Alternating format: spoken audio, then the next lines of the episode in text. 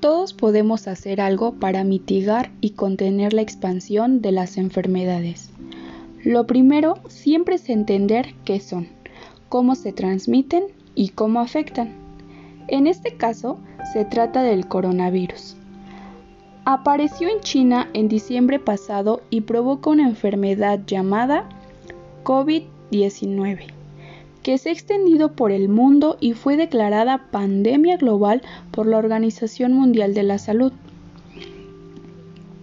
¿Cómo se transmite? El virus puede haberse transmitido originalmente por contacto directo entre animales y humanos. Los coronavirus humanos se transmiten de una persona infectada a otra a través del aire cuando está cerca de una persona infectada que tose o estornuda.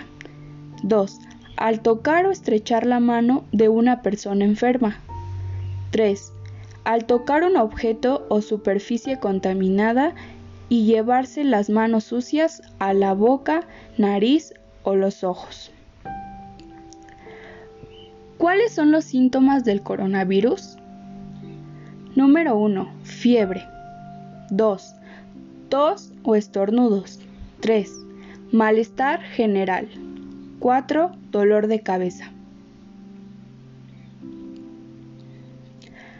¿Cuáles son sus medidas de prevención? 1. Lava tus manos con agua y con jabón. Tose o estornuda en la parte interna de tu codo si tienes síntomas, no olvides ir al médico. Y por último, consulta y comparte información de fuentes confiables.